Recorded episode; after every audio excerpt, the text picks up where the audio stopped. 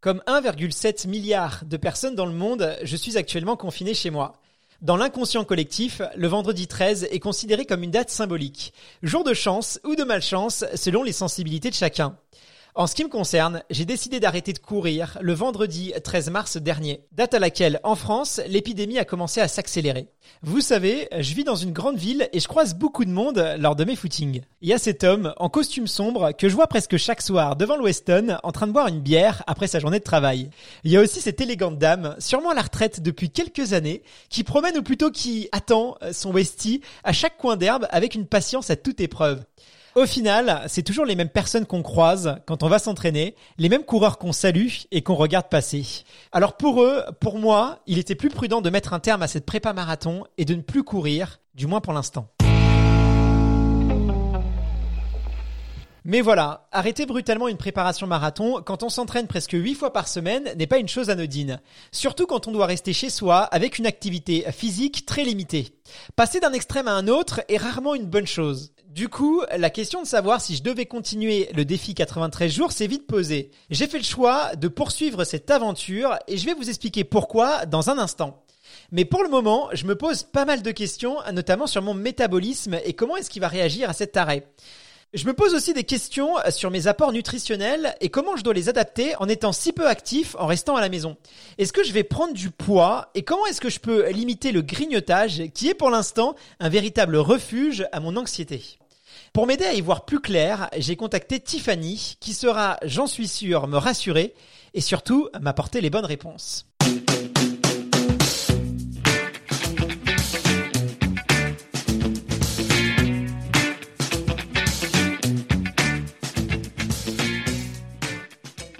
Hello Tiffany, comment ça va? Coucou Guillaume, ça va bien et toi? Bah écoute, dans un contexte un peu particulier, ça va relativement bien. Je t'avoue que je suis très content de t'avoir euh, en ligne aujourd'hui puisque euh, je me pose beaucoup de questions euh, par rapport à la nutrition et au confinement qu'on vit, que beaucoup d'entre nous en tout cas vivent actuellement. Je me pose aussi des questions sur le défi végétarien puisque bah ça fait presque trois mois maintenant que, que je, je, je fais ça. Bah ouais, parce que du coup on approchait potentiellement du jour J. C'est vrai, le 5 avril prochain devait avoir lieu le marathon de Paris, la grande fête de la course à en France. J'avais pas prévu hein, euh, que euh, l'aventure se, se, termine comme ça, mais il faut savoir euh, s'adapter. C'est l'une des premières qualités de l'homme, c'est de pouvoir s'adapter.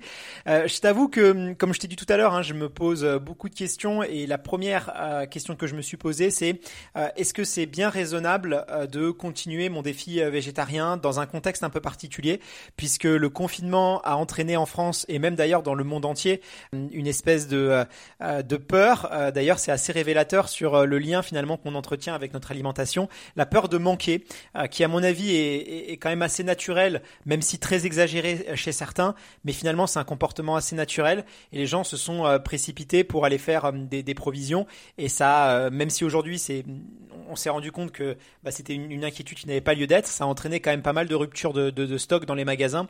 Et la question s'est posée de est-ce que c'est bien raisonnable de continuer euh, l'aventure végétarienne? Est-ce que je vais trouver les aliments euh, qui, euh, qui me sont bénéfiques Et est-ce que voilà dans ce contexte un peu un peu particulier, c'est c'est c'est pas une aberration de continuer ces questions-là se sont posées, ne serait-ce que pour ma santé quoi?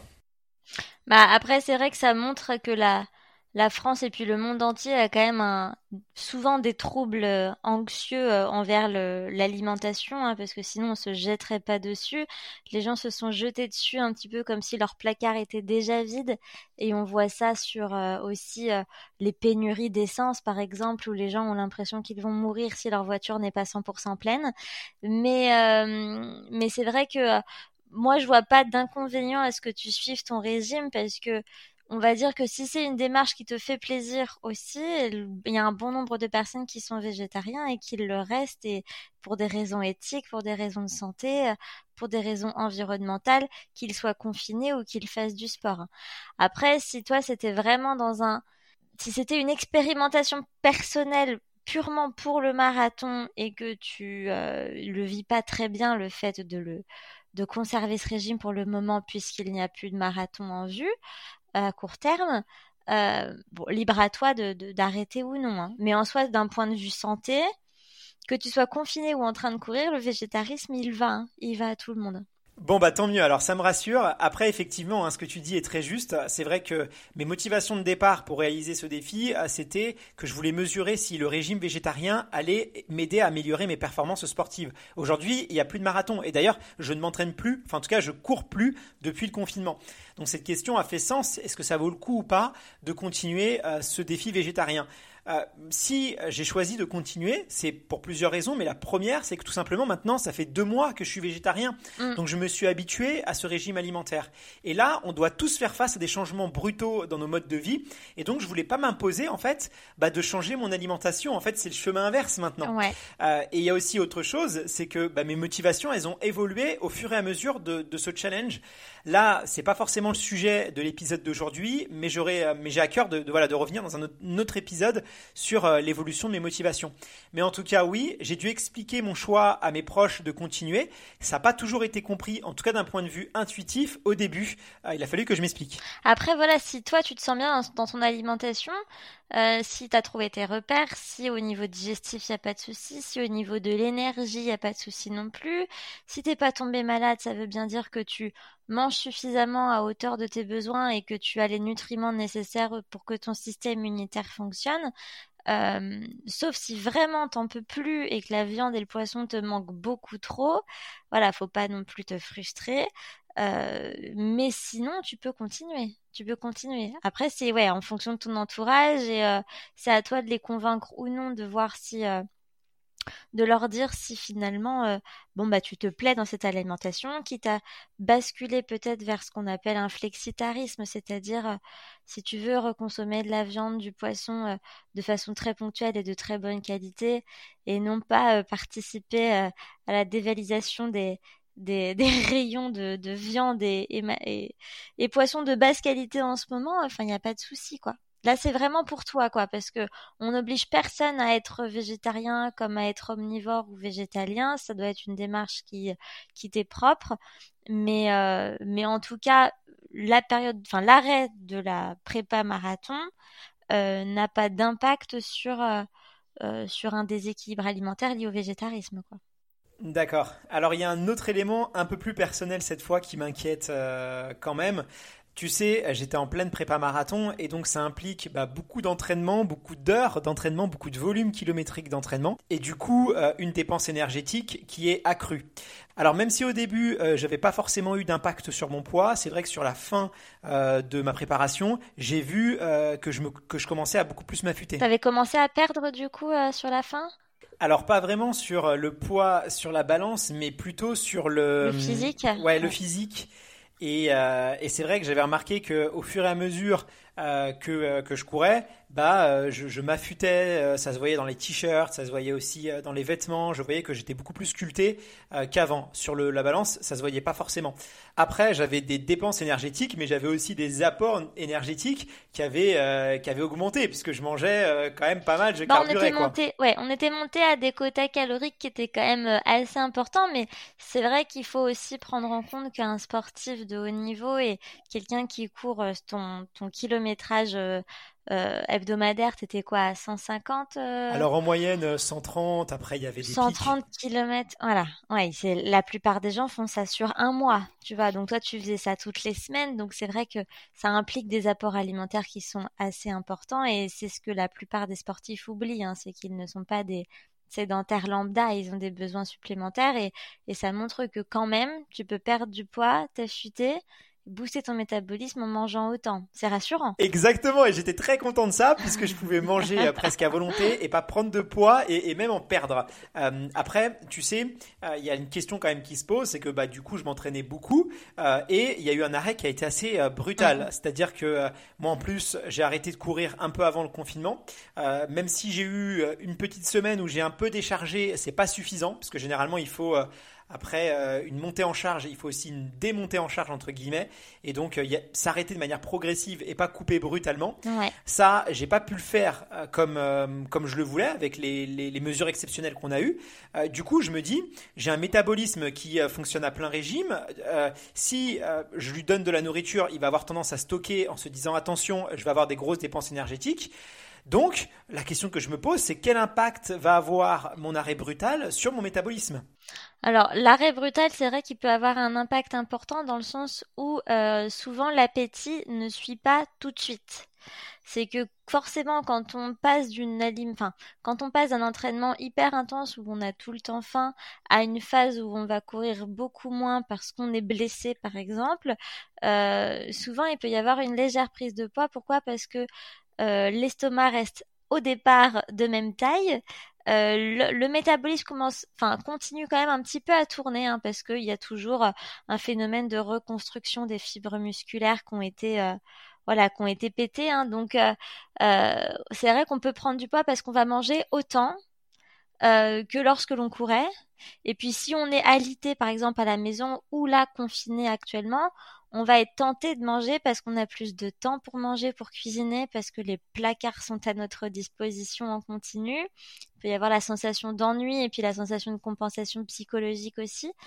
mais c'est vrai que ça peut avoir un impact parce que du jour au lendemain, la dépense calorique sera moindre. Donc, ce qu'il faut, c'est, même si ça peut être compliqué au départ, de se forcer à moins manger, un tout petit peu moins en termes de, en termes de calories, quitte à augmenter le volume, par exemple, de légumes, etc., des choses qui euh, remplissent ton estomac qui vont être beaucoup moins caloriques et diminuer un petit peu bah, tout ce qui est euh, euh, féculent, source de matière grasse, sans pour autant les supprimer parce que ça reste des nutriments indispensables. On en a besoin, mais il faut pas se mentir, on a quand même un besoin moindre en glucides quand on ne court pas que quand on court autant que ce que tu faisais. Mais pour toi, la prise de poids, elle est inévitable ou on peut quand même euh, limiter Elle est pas, ouais, euh, ouais, elle est, euh, on peut tout à fait la limiter. Hein. Il y aura pas forcément une prise de poids, après il y aura forcément aussi une, un changement de compo corporel. Donc tu vois, par exemple, toi, tu as vu que finalement, tu avais pas mal changé physiquement sans forcément que ça se voit sur la balance parce que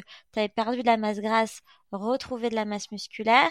Bon, bah là, forcément, quand on fait un petit peu moins de sport, alors sauf si on a un équipement euh, de fou à la maison et qu'on fait des séances de renfort ou de muscu euh, à l'intérieur, mais sinon, on, on, peut avoir un poids légèrement stable, mais euh, changer la répartition corporelle, c'est-à-dire perdre un petit peu de muscle et du coup retrouver de la masse graisseuse et se trouver un peu moins tonique. Ça, c'est possible. D'accord. Mais c'est vrai qu'il faut garder en tête que les apports alimentaires sont forcément un petit peu modifiés. Après, normalement, euh, la nature est bien faite, on a moins faim quand on se dépense moins. L'organisme il réclame beaucoup moins quand on dépense moins de calories. Mais c'est euh, voilà, c'est prendre en compte au départ ça, quitte à se forcer un tout petit peu parce que tu avais ton estomac qui s'était constamment élargi. L'estomac, c'est une poche musculaire. Plus on mange, plus on tire dessus et plus du coup, il est capable d'absorber pas mal de volume. Donc, euh, euh, donc ce qu'il faut, c'est augmenter le volume et pas les calories. Hein. Donc, euh, voilà, des fruits, des légumes, de la salade, des voilà, des choses qui sont volumineuses, des crudités, des choses qui sont un petit peu plus longues à digérer. Euh, que des plâtrés de pâte au pesto, quoi. Voilà. Ok, c'est plutôt rassurant, mais il y a quand même un point qui me qui m'interroge moi.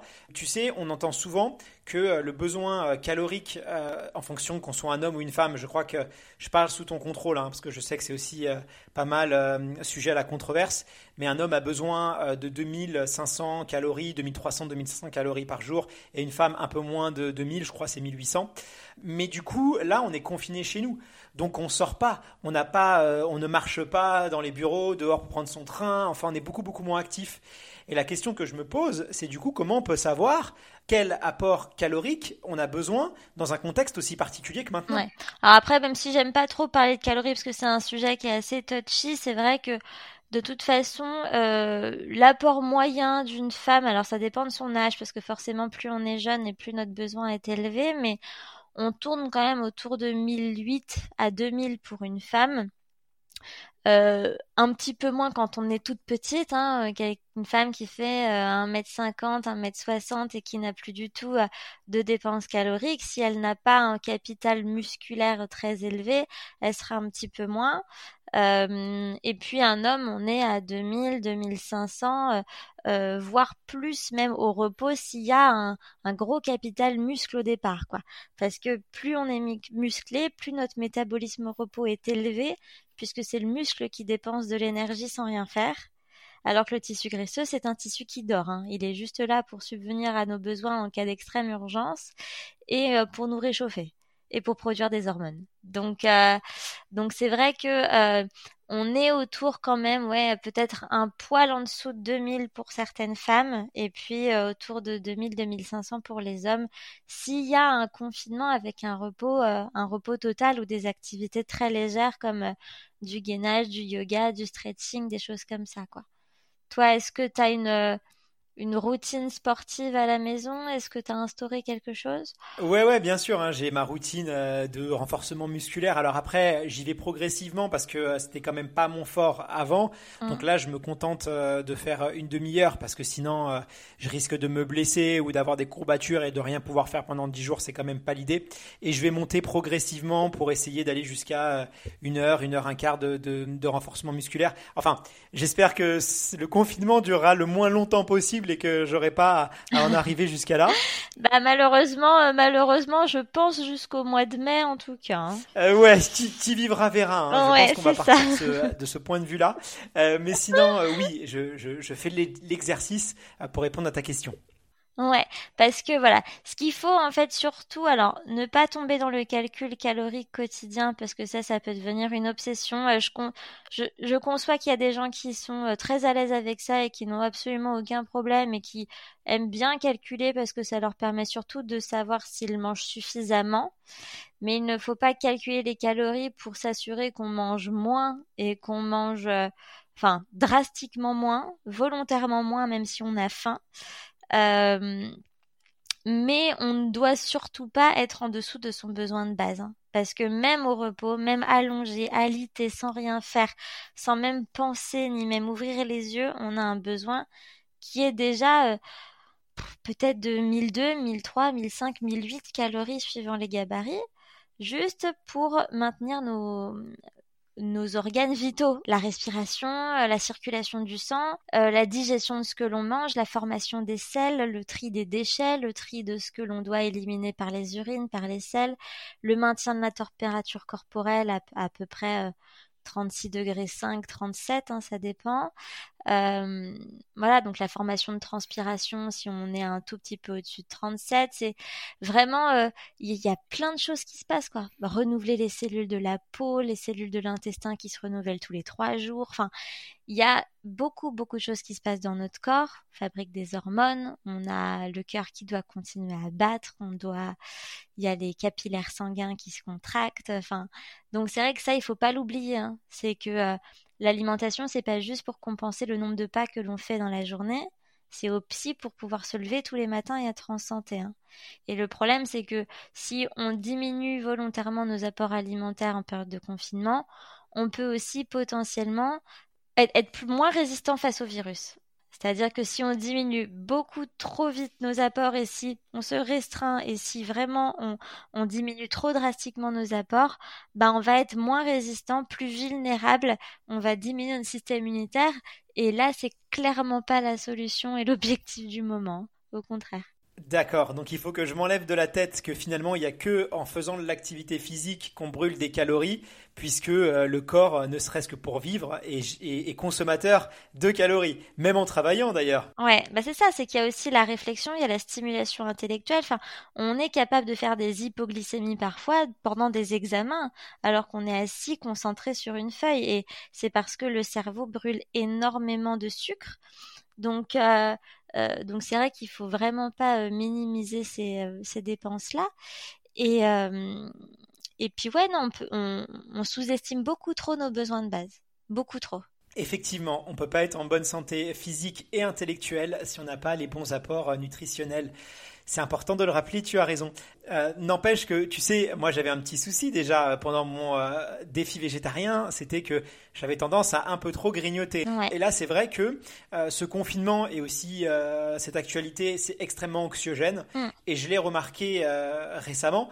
Euh, même si j'ai arrêté depuis euh, de regarder les chaînes de télévision et les, euh, informations en continu, bah, dès que j'apprenais une mauvaise nouvelle, j'avais tendance à tout de suite aller aller grignoter. J'allais chercher un yaourt, le morceau de chocolat ou encore le bout de pain. et après coup, j'analysais un peu la situation et je me rendais compte que bah, c'était un, espèce de refuge et un automatisme que, que j'avais. malheureusement, c'est une réalité. J'ai tendance à beaucoup plus grignoter depuis qu'on est en confinement. Euh, et, ça peut potentiellement être un problème ou un risque de prise de poids. Je sais qu'aussi, à contrario, il y a des personnes qui ont l'effet inverse et qui, eux, bah, euh, ont une perte totale de l'appétit. Ouais, il y a deux formes de stress très très distinctes et ça malheureusement c'est la roulette russe et on ne peut pas, euh, on va dire, décider de la forme que l'on va contracter. Il y a des personnes pour qui l'angoisse ça ferme toutes les portes, ça verrouille l'estomac, la gorge, on ne peut plus rien avaler. Et au contraire, il y a des personnes pour qui le stress ouvre toutes les portes. Euh, et là, on peut manger plus que de raison, au-delà de sa faim, de son appétit et grignoter, quoi. Le fait de ne pas manger pendant plusieurs jours, voire plusieurs semaines, ça peut être plus problématique que le fait de grignoter. Euh, après, euh, le grignotage, il peut venir donc du stress, il peut venir aussi que l'on ne mange pas aux mêmes heures ou qu'on n'a plus les mêmes rythmes qu'avant. Ça peut venir aussi d'un manque de sommeil parce que finalement, si cette situation, si le stress altère ton sommeil, le fait de ne pas bien dormir va altérer tes sensations de faim et de satiété, donc te faire grignoter. Euh, si tu ne manges pas assez au sein des repas principaux, bah, tu peux avoir une toute petite faim ou une toute petite sensation d'hypoglycémie et c'est le stress qui va te le rappeler. Donc, euh, toi, au niveau des rythmes alimentaires, au niveau du rythme de vie, est-ce que, euh, bon, je pense que de par ton métier, tu peux télétravailler et du coup garder un, un semblant de rythme et d'horaire, mais... Euh, ouais, exactement. Je garde vraiment le même rythme que d'habitude, c'est-à-dire que je me lève à heure fixe, euh, je m'habille et pas seulement qu'en survêtement, hein, je me coiffe, je m'apprête, c'est important aussi pour garder une bonne image de soi, je pense. En tout cas pour moi, c'est assez important. Euh, alors après, évidemment, hein, j'ai pas mes déplacements ou à mes rendez-vous avec mes clients ou mes associés. Mais euh, voilà, j'ai eu à cœur de, de garder le, le, le, exactement le même rythme et la même routine pour faire en sorte que mon cerveau euh, soit le moins perturbé possible. Et moi, ça m'aide beaucoup de fonctionner comme ça. Après, le grignotage, il est vraiment lié pour moi en tout cas, à une forme d'anxiété, d'inquiétude par rapport à l'avenir. et ça, euh, c'est vrai que voilà, je me jette un peu plus sur euh, le chocolat. Tu vois, c'était le beurre de cacahuète, maintenant c'est le chocolat.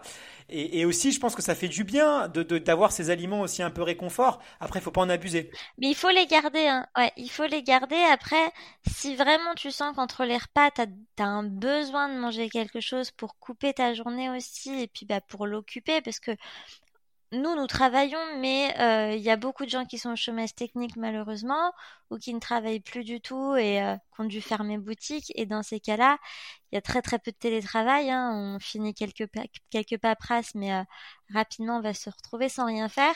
Et là, c'est compliqué d'organiser de, ces journées.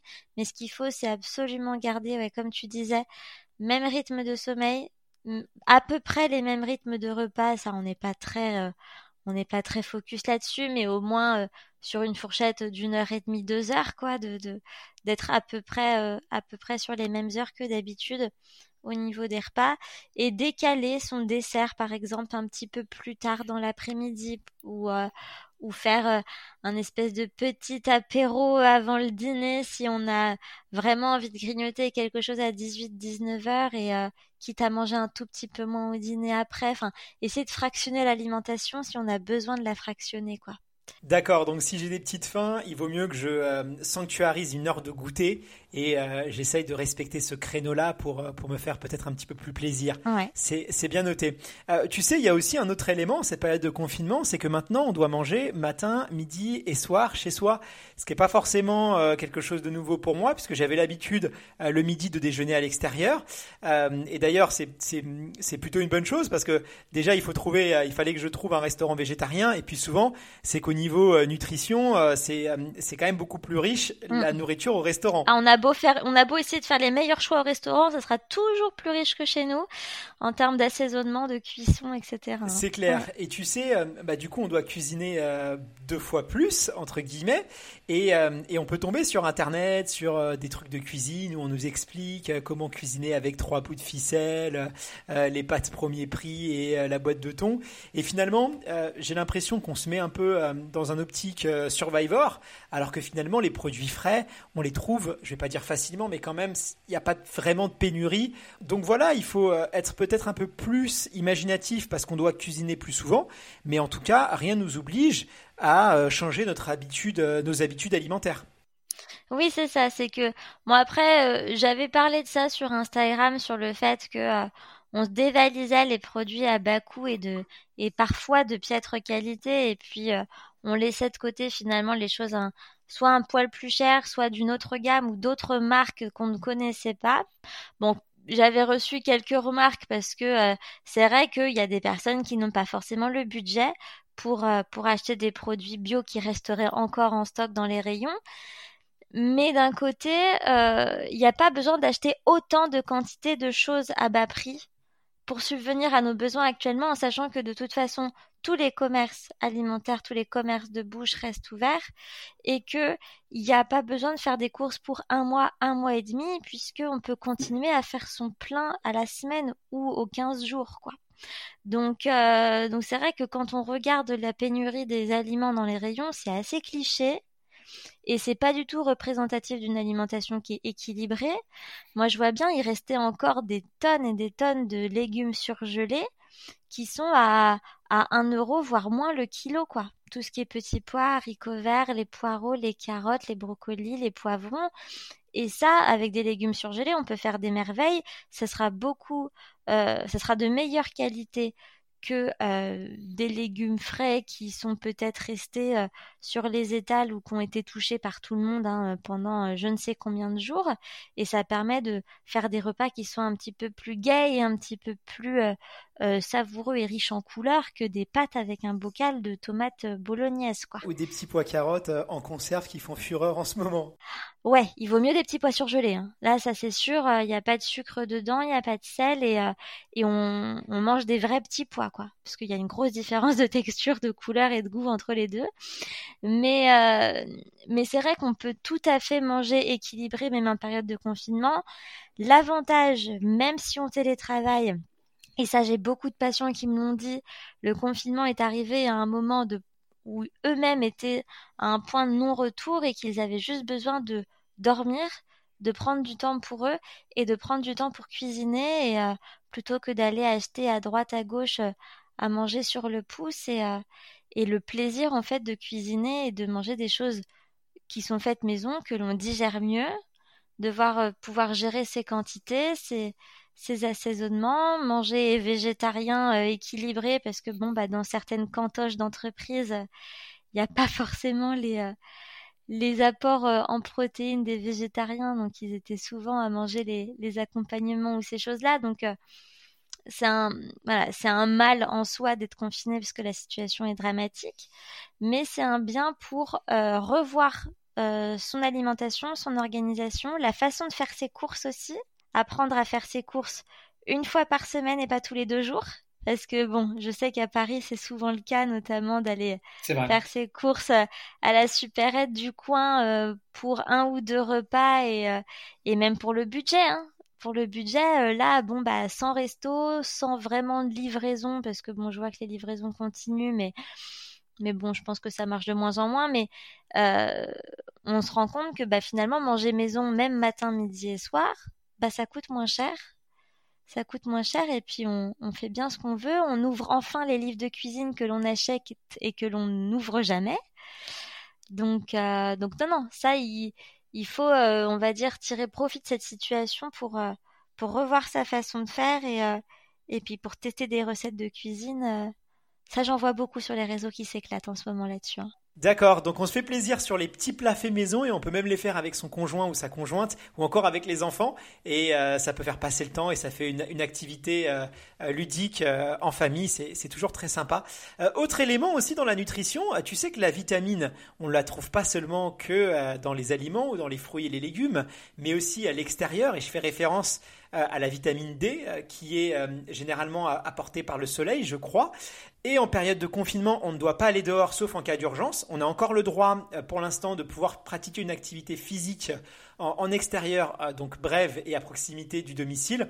Enfin, on a encore le droit à date du 24 mars parce que les choses évoluent quand même très très vite. Et puis, malheureusement, on n'est pas tous logés à la même enseigne puisque tu en as qui ont des maisons avec des beaux jardins, mais d'autres qui sont dans des petits appartements en centre-ville qui n'ont certains pas de balcon ou même pas de fenêtre qui donnent sur l'extérieur. Et donc, du coup, pour eux, malheureusement, c'est un peu la double peine. Et d'ailleurs, hein, c'est pour ça qu'il faut vraiment être extrêmement euh, vigilant à bien respecter les consignes parce que si on interdit l'exercice physique, bah ces personnes-là, c'est les premières qui vont subir cette interdiction. C'est quand même dommage pour eux. Donc du coup, si on n'est plus dehors parce qu'on est confiné chez nous, on n'a pas accès à cette vitamine D. Est-ce qu'il y a un moyen euh, de trouver une alternative dans l'alimentation? Est-ce que est-ce que c'est pas trop grave? Alors la carence en vitamine D, de toute façon, euh, on y est tous sujets. Même les omnivores, même les personnes qui mangeraient du poisson gras régulièrement, on est quasiment tous sujets à la vitamine D entre octobre et mars-avril. Moi, la plupart de mes patients, euh, ceux qui avaient des carences en vitamine D, soit diagnostiquées, euh, soit, euh, bon, je les suspectais, je leur ai préconisé d'avoir des gouttes de vitamine D. Euh, pour euh, en fait pallier le manque de luminosité en hiver et le fait d'être euh, de faire du sport en salle en intérieur, le fait d'être toujours au travail de 8h à 18h donc pendant les moments où où il faisait jour. Là, c'est vrai que malheureusement le soleil arrive pile au moment où on ne peut plus sortir. la vitamine D, on la synthétise par la peau. Il suffit juste d'avoir le visage et les avant-bras euh, au contact du soleil. On n'est pas, obligé d'être en maillot de bain sur un transat. À peu près entre 10 euh, et 30 minutes par jour, euh, suivant la force du soleil. Donc c'est vrai que si pendant ta petite sortie du jour ou tous les 2-3 jours pour aller faire tes courses ou aller dans le square d'à côté faire deux trois exercices, tu peux, on va dire, te mettre en t-shirt et au rayon du soleil, tu synthétiseras de la vitamine D. La vitamine D, on en trouve aussi dans les produits laitiers et dans les œufs pour la version végétarienne et euh, dans les poissons gras, donc comme la truite, saumon, euh, hareng, maquereau, sardine pour les régimes pesco-végétariens ou omnivores. Mais, euh, mais bon, là, la vitamine D, avec le soleil qui va devenir de plus en plus fort, normalement, même avec une très très courte exposition, on peut avoir, on peut avoir le nécessaire. Sinon, si jamais euh, il y a des ampoules et des gouttes qui se prennent, euh, qui s'achètent en parapharmacie euh, ou sur internet, c'est pas du tout contraignant. Hein, ça n'a pas de goût, c'est, limpide comme de l'eau. Et, et, au moins, bon, bah, ça pourra nous faire tenir jusqu'à une complète exposition cet été. Hein. D'accord, donc si on a un jardin, on n'hésite pas à aller faire ces exercices euh, au soleil, c'est très bénéfique pour la santé. Et si on est en appartement, euh, eh bien on profite d'un petit parc où il n'y a personne pour pouvoir aller faire euh, son activité. Mmh. Ouais, ouais. Là, ce qu'il faut, enfin, je veux juste rajouter une chose, c'est que la mobilité, c'est hyper important. Donc, c'est vrai que la dépense énergétique au quotidien, elle est liée à la fréquence cardiaque. Donc, on dépensera déjà beaucoup plus d'énergie à être debout, à ranger sa maison, à faire un petit peu de ménage, à faire des choses qu'on avait mis de côté depuis très longtemps, à faire même des exercices de yoga, des postures qui sont un petit peu cardio parce qu'elles sont difficiles à tenir, euh, à s'accroupir, à se relever, à, discuter, à téléphoner en marchant aussi. C'est-à-dire que euh, dès qu'on a un coup de fil à passer, bah, il vaut mieux être debout qu'être assis. Euh, parce que de toute façon, la dépense énergétique, c'est l'augmentation du rythme cardiaque. Et on a forcément un rythme cardiaque qui est deux fois plus élevé quand on est debout que quand on est assis. D'accord. Bon, de toute façon, je n'avais pas prévu de rester euh, devant Netflix euh, à regarder la télé toute la journée. et je vais garder ton tuyau de passer mes appels debout et en marchant. comme ça, je vais augmenter ma dépense énergétique et c'est très bien. Merci infiniment euh, Tiffany d'avoir euh, euh, accepté de répondre à, toutes mes questions et surtout de m'avoir rassuré. Ça m'a fait beaucoup de bien de pouvoir discuter avec toi. Donc je te dis encore merci et à très vite. Bah de rien, au revoir. Cet échange avec Tiffany m'a fait beaucoup de bien et surtout ça m'a aidé à y voir plus clair.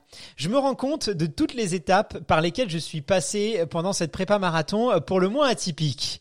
Mais c'est pas encore l'heure du bilan et à la vitesse où vont les choses, je ne serais pas étonné si cette aventure me réserve encore quelques surprises d'ici le 5 avril, la date symbolique à laquelle le marathon de Paris devait avoir lieu. Plus que jamais, j'ai envie de courir cette course et j'imagine déjà les émotions que je vais ressentir sur la ligne de départ et j'espère sur la ligne d'arrivée. Je vous donne rendez-vous euh, très bientôt pour un prochain épisode et d'ici là, prenez soin de vous. Je vous embrasse avec le cœur.